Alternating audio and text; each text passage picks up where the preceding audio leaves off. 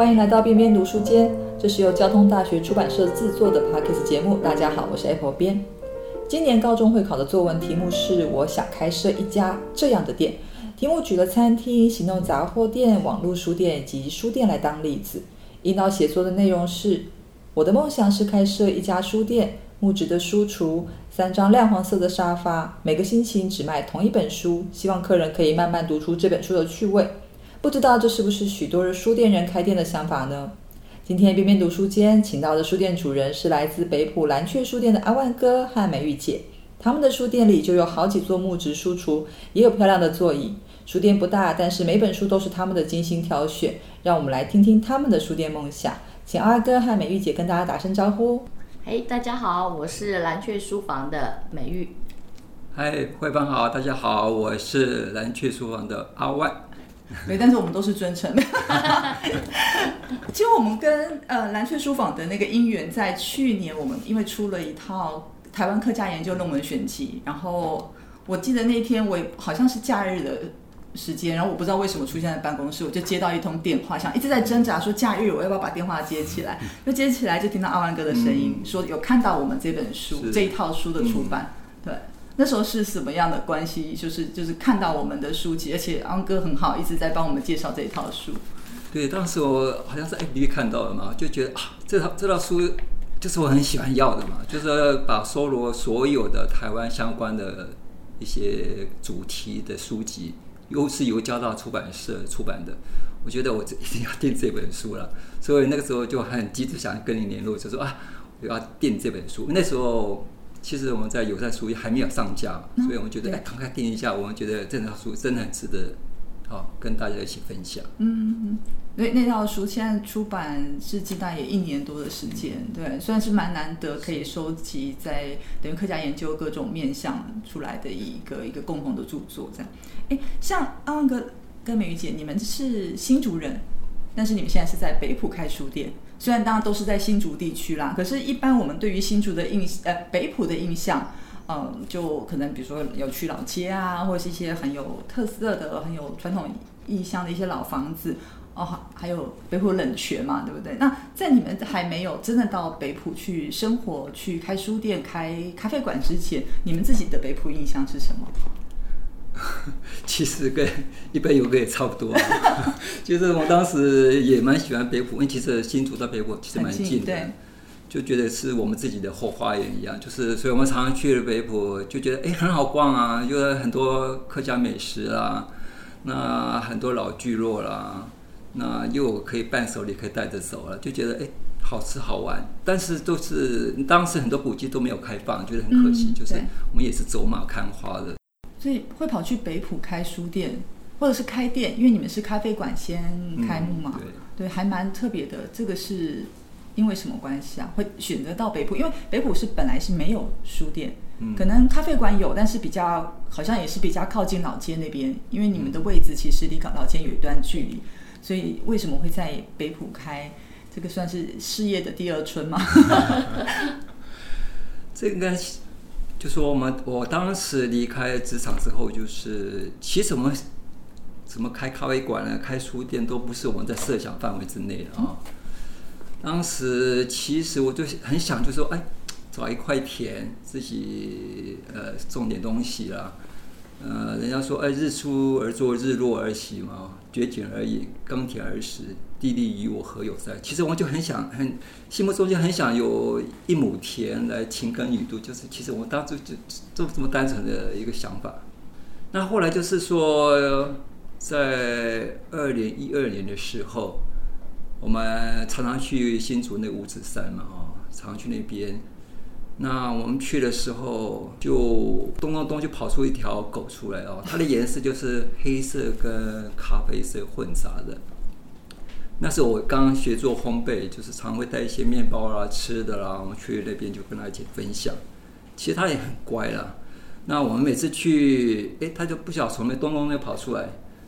那我跟美姨觉得这个这狗真的蛮可爱，就是那个颜色。当时我也很喜欢喝咖啡，就觉得它很像那个摩卡咖啡，我们就把它取名叫摩卡。后来听说它是流浪狗了哈，当时我们觉得其实很想把它带回家啦，只是我当时家里有养猫，就觉得就没有把它带回家。那后来有个台风来的时候，一个礼拜我们都没有上山。后来台风台风走了之后，我们就急着去山上山上找它，但是怎么找都找不到。五指山那边有可以到南庄啊，也可以到这个上面的很多庙，也可以到上平，都找过都找不到。后来美玉说啊，我们要到北浦，有一条路往北浦方向，那我们就顺着从五指山下来，顺着往北浦的方向找。一路上很认真的找，可是都没找到。啊，到了北浦刚好中午了，我们就说停好车，我们就到附近叫吃北浦的板条嘛。那吃完之后就哎，突然发现我们停车地方这个铁门上面刚好有个纸条，上面写着他售这个房子，还留有电话号码。那美玉啊，跟我就就一看这个房老房子很有味道，那旁边又是一棵老樟树，还有一个典雅的铁窗，我们都觉得。很喜欢啊，就这这个机缘，就跟屋主联络，谈了半年就把这房子买下来。嗯，所以但是那摩卡就后来就从此就没找到那条那条。所以摩卡是对，后来就没有找到。对，就没找到。所以就这个机缘，我就后来就是就移移居到北浦。所以呃，当时买下来就知道说要开咖啡馆吗？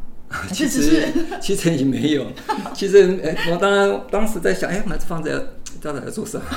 只是因为很喜欢他的那个感觉，其实觉得蛮喜欢的。我也在学做烘焙，也学做泡咖啡嘛哦。后来我们在讨跟美玉讨论是说啊，不然我们开家咖啡馆啊。其实我们以前都没有开店的经验了，就是 就这样就把开个小小的咖啡馆。所以，因为以前也没有做生意的经验嘛，这个开店跟做员工，或者是美玉姐是国小老师，对，这个应该不太一样吧？一开始会有这种有什么适应上的问题吗？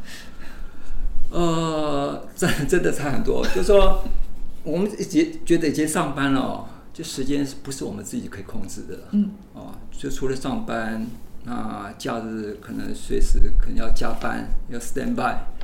所以觉得那个时间不是我们可以可以掌控，甚至有时候我们出去玩，有时候一个扣，我们可能有呃又有时间要忙，那心态是完全不一样。那后来我们来到北浦，我们开咖啡馆，我们一大早我们就哎，我们自己为自己配泡了一杯咖啡 latte 啦，吃自己做的面包，那慢慢看着窗外的景色，其实就耗了一个多小时。就就我们觉得哎，这种生活好像我们就。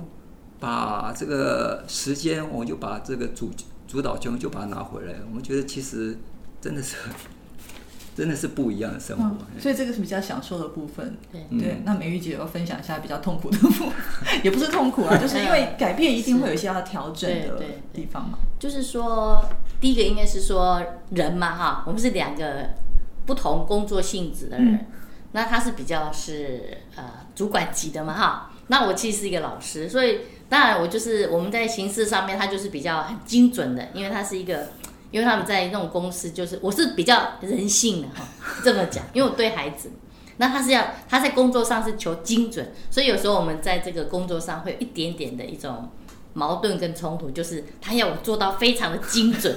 好像因为他们在做那种 IC，对对对，所以我就觉得哦，我一开始我很痛苦，我就觉得说一定要精准到这个程度吗？像像是什么事情啊？嗯，譬如说他的一些流程，你一定要按照他的标准。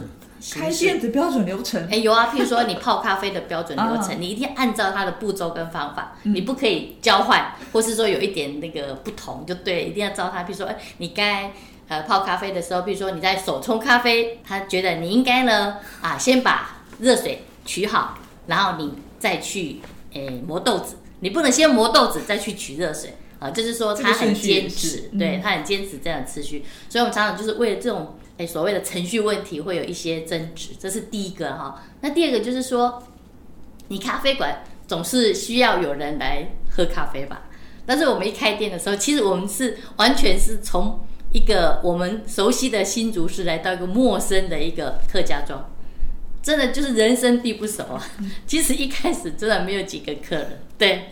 那我们有时候甚至那一天的营业额都有可能是挂零哦。当时我们现在就不会了，但是当时真的是每天都在等客人，然后两个就会很好笑，就会坐在那边看，哎，那个人怎么好像往这边走，咚，他走过去，我们说 啊，他不是要来喝咖啡的，就会觉得有点失望。对，就是说那时候等待客人来喝一杯咖啡的那个心情是非常的纠结，而且真的是那一种很，就是说你觉得你技术也不错嘛哈，其实他做的蛋糕、咖啡真的都还不错。可是就说怎么没有赏识我们的人，就有那种感觉。经过四年嘛，对不对？就是咖啡馆第六，咖啡馆第七年之后开书店。呃，对，大概还是为什么？就是更更让人就一觉得说，哎，就是本来等于说咖啡馆应该慢慢不稳定了，对对，然后又决定把旁边的空间再经营下来，变成一间书店。嗯嗯，这应该是说，呃，开咖啡馆的时候呢。我们会觉得它比较是一种，呃，只是一种呃吃的文化，嗯，但是开家书店就是一种文化中的文化，对不对？就说你希望是一种文化的传播者，所以我们那时候其实我们现在的书店是我们两个以前的书房，啊，那我们那时候周围有很多的书，就是我们的书柜里面有很多的书，那我每天在这边看书都觉得说，哎，突然有一天两个图画一想说，哎，那既有两个的书书房。两个人书房八平应该算很大了嘛，哈。那如果把这个书房分享出去，变成一家书店的话，它应该有无限的可能。因为我们一开始开咖啡馆就有做一些所谓的演讲活动，嗯，哎，其实我们现在演讲活动应该不下一百场了吧？就是从开咖啡馆到现在，那我们就说，哎，我们如何把这种嗯文化，呃，文化是要 input 跟 output，对不对？那如果我们现在要把我们文化输出出去，是用书店是一个最好的窗口。文化的窗口，所以我们就想啊，开一家书店好了，然后大家又可以分享我们的这个书房，然后我们又可以选书给大家看，然后呢，是不是可以交到更多爱书的朋友？那这样文化的传播能力会越强。那我们就觉得说，哎，那我们来开一家书店好了。那时候我们就这样想，对，是这样想而已哦。那时候还没有马上行动。想了多久？想了多久？其实。我们一开始的时候就开始想说，哎，那我们去拜访一些独立书店好了，然后去看一看嘛，哈，看人家是怎么经营一家独立书店。那我们就去什么新手书店啊，啊，然后勤耕于读书店，我都觉得，哎，他们虽然小是小，但是都还蛮有特色的。然后好像也会成为一个社区里面一个很重要的一个，呃呃，一个连接连接社区跟人之间的一个很重要的关键。那我就我们两个就说好，那我们现在想要开书店的话，那从哪里开始呢？因为从来没有经验，也是第一次。那诶，那时候我们就去问那些书店说：“诶，你们开书店是怎么开成的？”他们就说：“诶，有一个友善书业的平台啊，你可以在那边订书啊。那订书呢，如果你卖不出去的话，你还可以退书啊。”他说：“这样的话，你就没有那种。”呃，资金的压力嘛，哈，还有那个囤书的压力。那我们两个就说，哎，这好像还蛮不错的。那我们再一想，就说，那我们要去找谁来询询问呢？那因为我们以前常常逛那个水木书院嘛，那个苏老板人还蛮好的。那我们两个就有一次就厚着脸皮去说，哎，苏老板，我们可以请教你问题嘛？哈，就打电话跟他说，约一个时间，想要跟你讨论这个开书店的一个一些问题。那苏老板也很乐意，因为他当时是里面的理事，对。然后呢，他就很热心的告诉我们：“哦，你要开书店可以哦。”他说：“这是他说虽然开书店应该是不会赚钱，但是如果你没有这个志向的话，哈，他说开家书店其实也不错的，但是要有勇气了 哈。这勇气跟你们讲清楚。对对对，他说这个勇气，对对。那当然，第一个原则是你要很爱书了，嗯。好，那说如果要开一家书店，就说你愿意成为一个文化的传播者，那当然这是一个很好的事情。那他跟我们讲了以后，我们又沉默了三个月，因为我们两个又想啊，那这这这个，因为我们真的完全一点经验都没有，从何而起呢？然后就还是去逛书店嘛，哈，去逛一些独立书店，然后又想回来。有一天我们三个说好了，我们两个就说算了，就开吧，然后再去找苏老板问一次。啊啊！这次老板呢，苏老板就非常的细节了，因为他像他一开始觉得我们两个好像不是意愿很高，当然就是会讲的比较是大大方向。那他这个时候就讲很多的小细节了。然后他说：“哎，如果你们愿意开的话，那我可以引当，因为你要进入那个呃合作社，就是友善书业合作社，需需要有人推荐。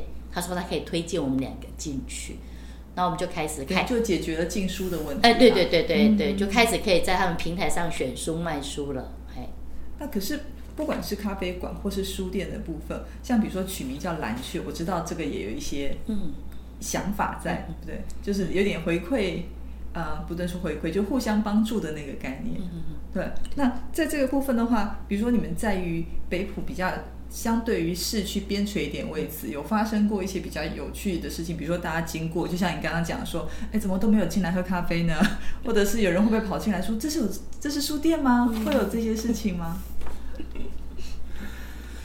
呃，我想我们在在北浦啊，就是其实蓝雀是在我们在常常早上啊或者傍晚，就是很容易碰到了一个台湾原生的鸟了啊，蓝雀。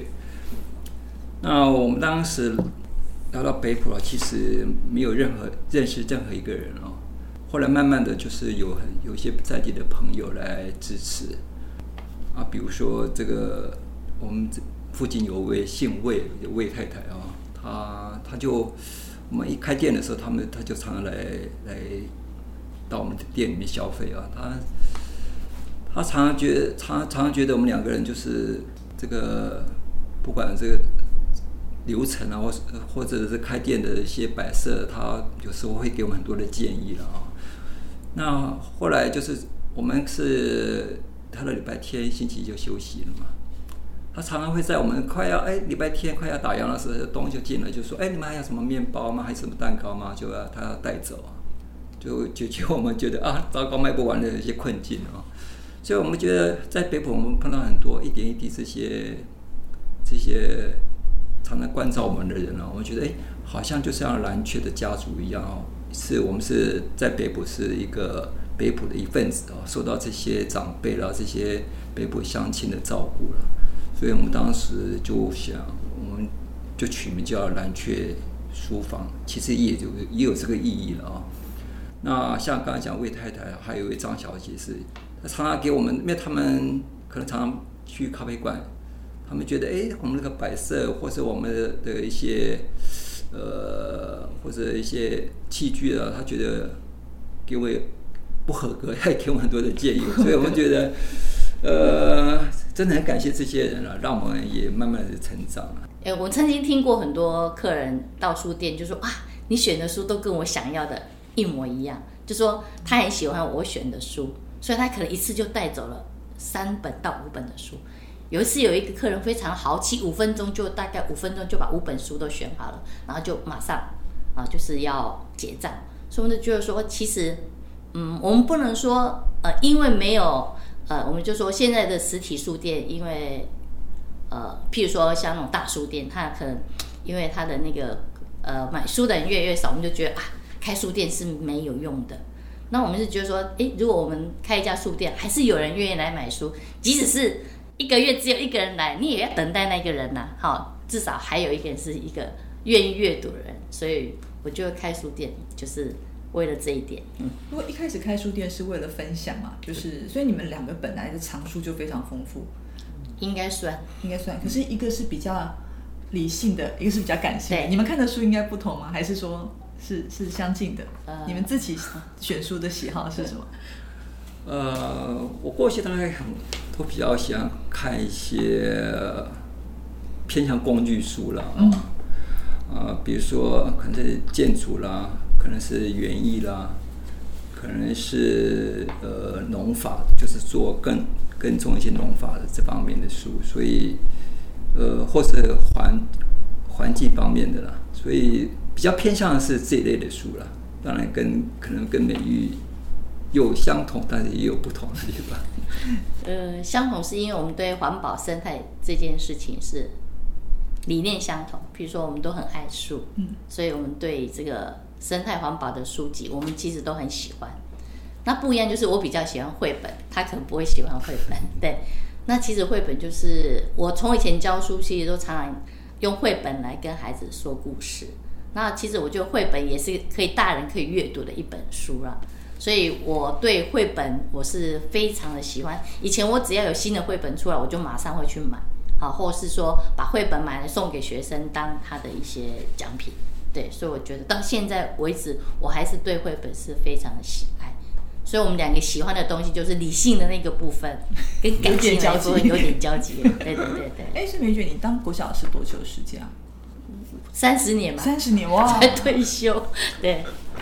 所以呃，绘本现在也是蓝雀书房里面一个很就是很重要的展示的书籍。对对对，是是是。所以主要店里面的选书是两共同讨论的吗？还是是由美玉姐？负责呃，我们都各自选书，对，但是我们双店长制，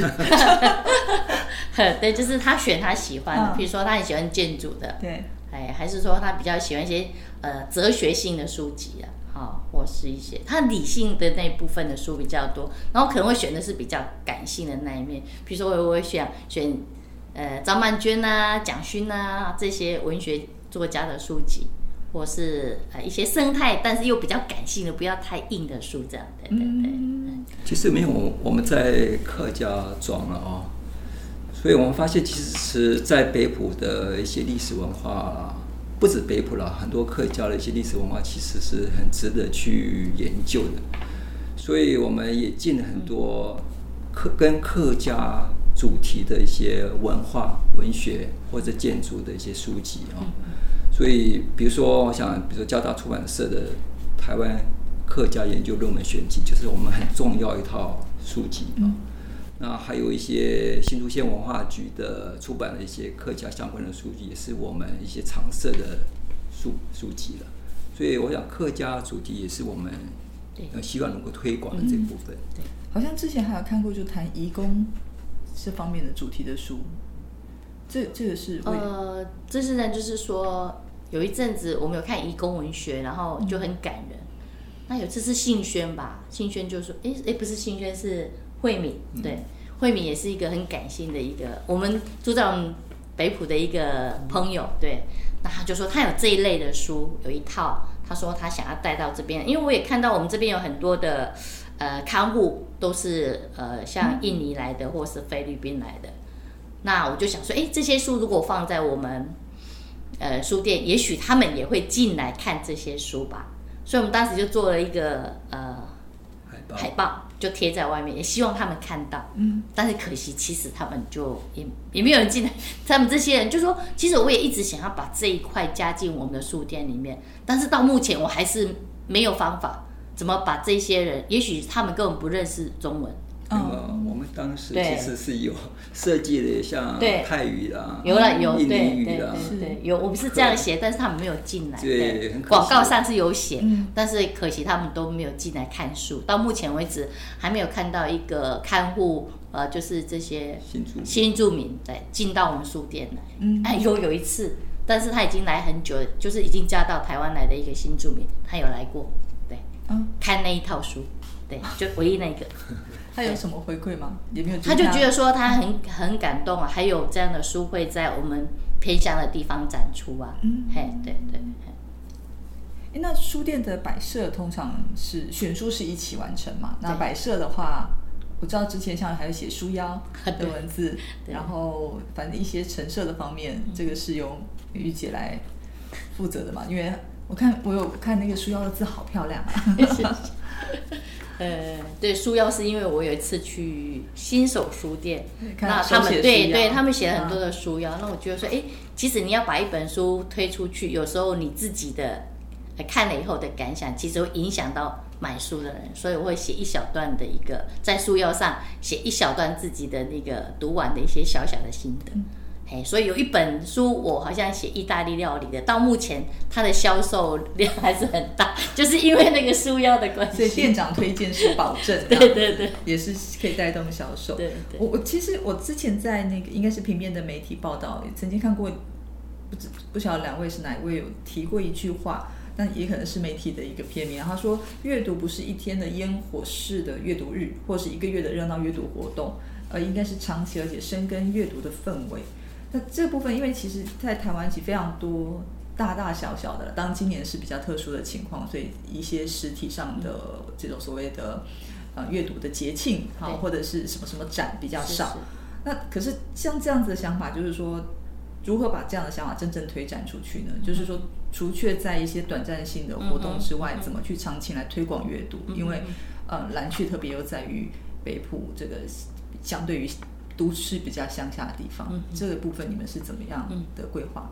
哎，就是说，呃，有一句话说万事互相效力嘛，哈，那就是因为我们一直在呃北普推广。呃，这个阅读这件事情，但有的时候是用展览，那有时候是透过演讲。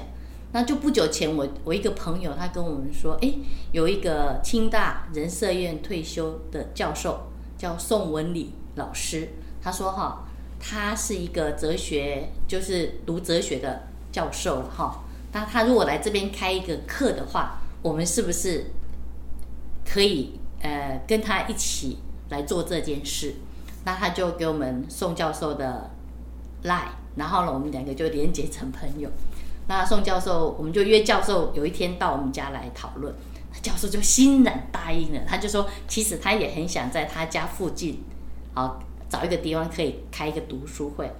他常常跟我说，我家到你家只有十五分钟。他每次上完课就这样讲，我都觉得好开心了。然后老师就说，那我们就老师就呃一共。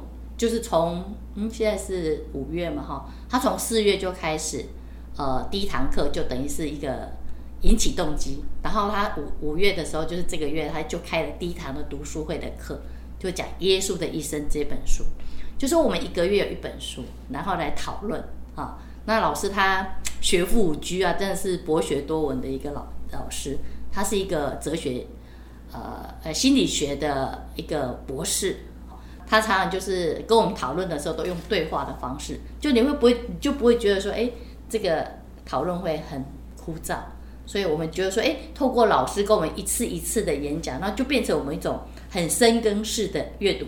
所以我们可能老师还跟我们说，如果我们呢更有兴趣的话，一个月可以开两次的读书会。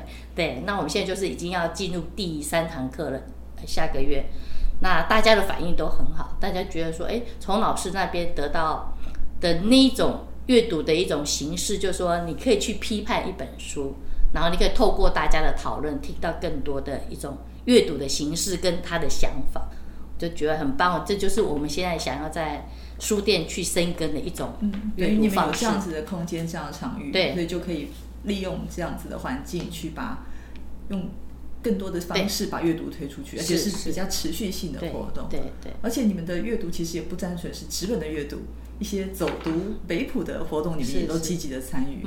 哦，像是比如说，我知道在五月有什么守护秀兰山的活动，然后六月现在还有一个是草石、草民、草食、草柚，认识民俗植物。我觉得这些活动都非常非常的有意思。是怎么样子有这样的规这想法呢？嗯，应该是这样说，就是我们呃北浦什么没有，就是树最多，植物最多。对，那我们常常想说，哎。一个人不要去羡慕别人有什么，你先想想你自己有什么。那我们两个透过观察，就觉得说，哎，第一个就是我们说守护秀兰山这件事情，是因为我们北浦有一座保呃，就是保安林，就在我们后山嘛，我们就叫它是北浦的父母山，就是秀兰山。那秀兰山它原本是一座很棒的森林，在很久以前，很多老人家的记忆都觉得这座山山的树很多，但是呢，这几年来就是可能。天灾啦，或是说人为啦，这边的树木就越来越少，然后就变成很多，有时候那个土石流下来，树根都露出来了。那有一群朋友，就是我们北浦的朋友，就发起了守护秀兰山的一个运动，邀请我们两个加入。对，邀请加入以后呢，我们每个月上山去看秀兰山，然后就会想到，就看到秀兰山的一些问题，然后会反映给呃我们的那个乡公所。那后来我们就想说，哎，我们要凝聚共识的话，是不是要一个所谓的共同的价值观，你才能去守护它？不然各说各话。有的时候我守护的方式是啊，我每年呢都去种树嘛。有人会说，哎，这好像不对哦，你应该应该是用什么方式来守护？所以我们后来呢就认识了一个台呃台湾山林护育协会的蔡志豪老师，他就讲，就是我请他来演讲。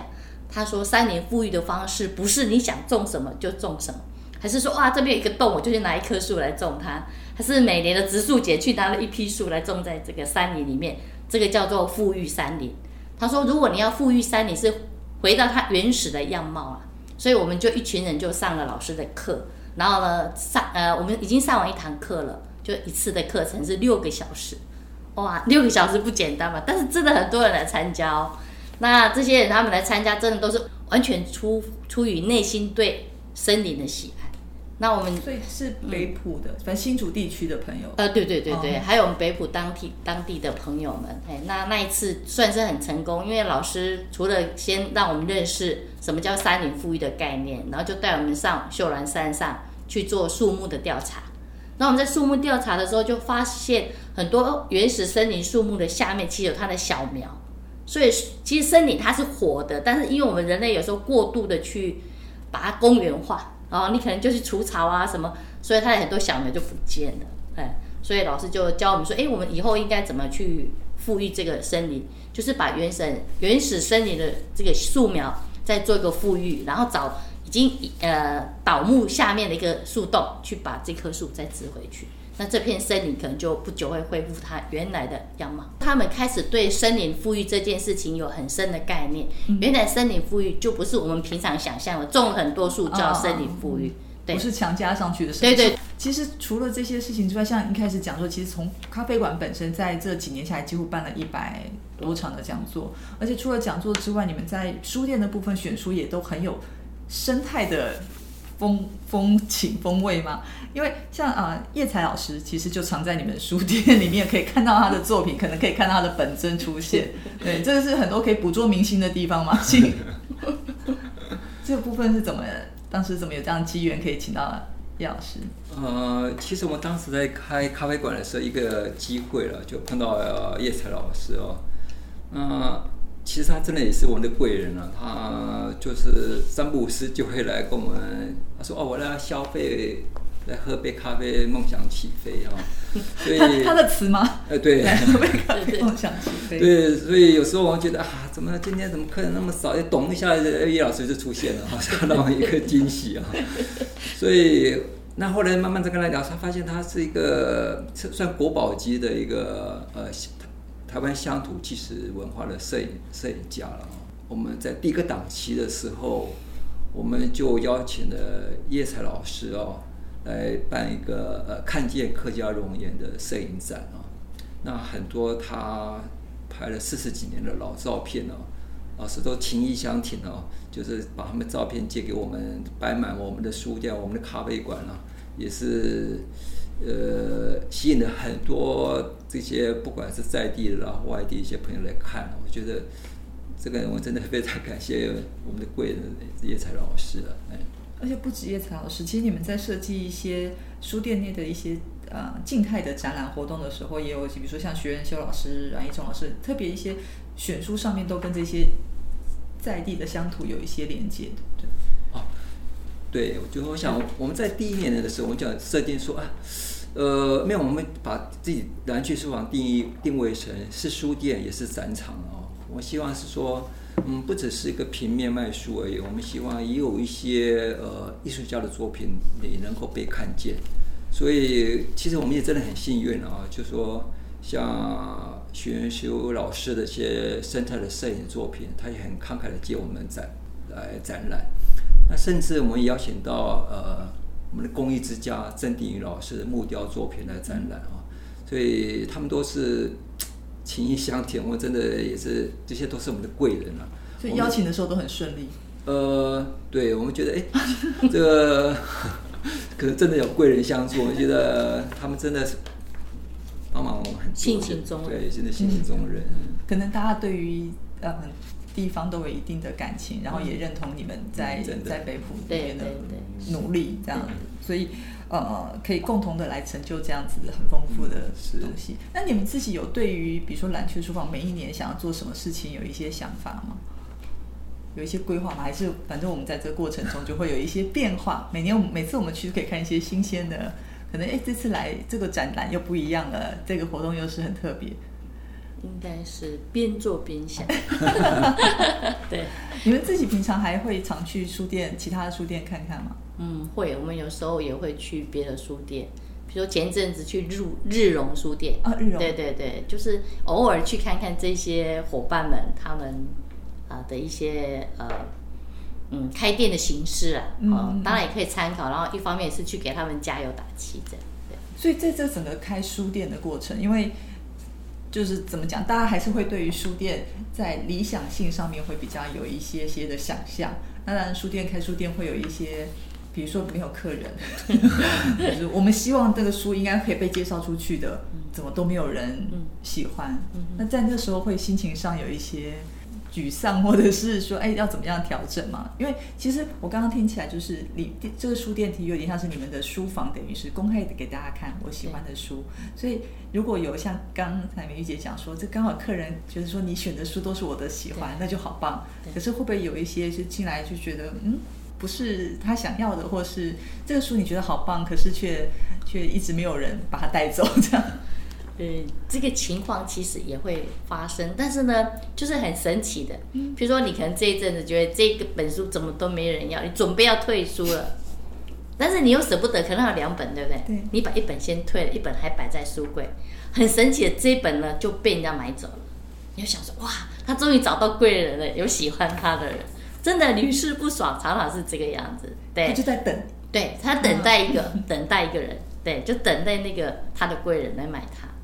所以这是一件很幸运的书店，对对书进去之后都有机会找到他的贵人。对对对对，那我觉得好书真的是不寂寞了，就是嗯好像、好书就是好像那个酒啊，越陈越香。其实我们常常觉得，哎，这这这真的是好书，我就等，我就等待，果然就会有人来买我们的书。我觉得，当我们选的书被人买走的时候，其实真的是我最大的快乐。对嗯，那对你们来说，实体书店它的价值是什么？呃，实体书店的价值就是因为它存在就是一种价值，我觉得啦。那如果没有实体书店的存在，其实我觉得我们的文化就会慢慢的流失，因为大家都在划手机了，对不对？包括我看 baby 都在划手机了，真的。所以我就说，哎，我们怎么用书店的一种形式？那我觉得书店其实如果要讲的话，我说它应该是一个文化的厨房。因为厨房里面有很多可口的菜色，那我们就选了很多的好书过来了嘛。然后呢，这些好书就会呃让我们打开我们的厨房，然后让这些食客进来是心灵的食客，然后他看到了喜欢的呃书，就好像他喜欢的那一道菜，他就把它带走，哦、就外带回去了嘛。那我就会说，哎，其实就是因为有存在，所以呢就有那种 input 跟 output，那我就觉得这是一个。呃，它存在的一种价值。嗯嗯，很谢谢美玉姐跟阿万哥今天的分享，而且我觉得这是一家很有神奇力量，而且充满贵人的地方。对，不管说是在这个过程中，大家给予就是蓝雀书店的帮忙啊，蓝雀书店的存在也带给在地人或是新主人甚至外地的朋友很多。我们在认识书籍上面，甚至认知于地方，我知道看到那个你们的脸书上面还有写说，就是如果想要认识。北浦的深度，还导游这样子的导览，也可以跟你们的联系。啊，所以希望呃今天的分享能够带给我们的听众朋友，可以更多认识北浦的呃一种可能。然后也希望大家到北浦的时候，能够到蓝雀书店，对，会创就是改变你们对于北浦的印象，或者是让北浦的印象更丰富。对，那今天非常谢谢阿万哥跟美玉姐来我们节目，谢谢，谢谢下次再到蓝雀书店，欢迎欢迎欢迎欢迎，哎谢谢。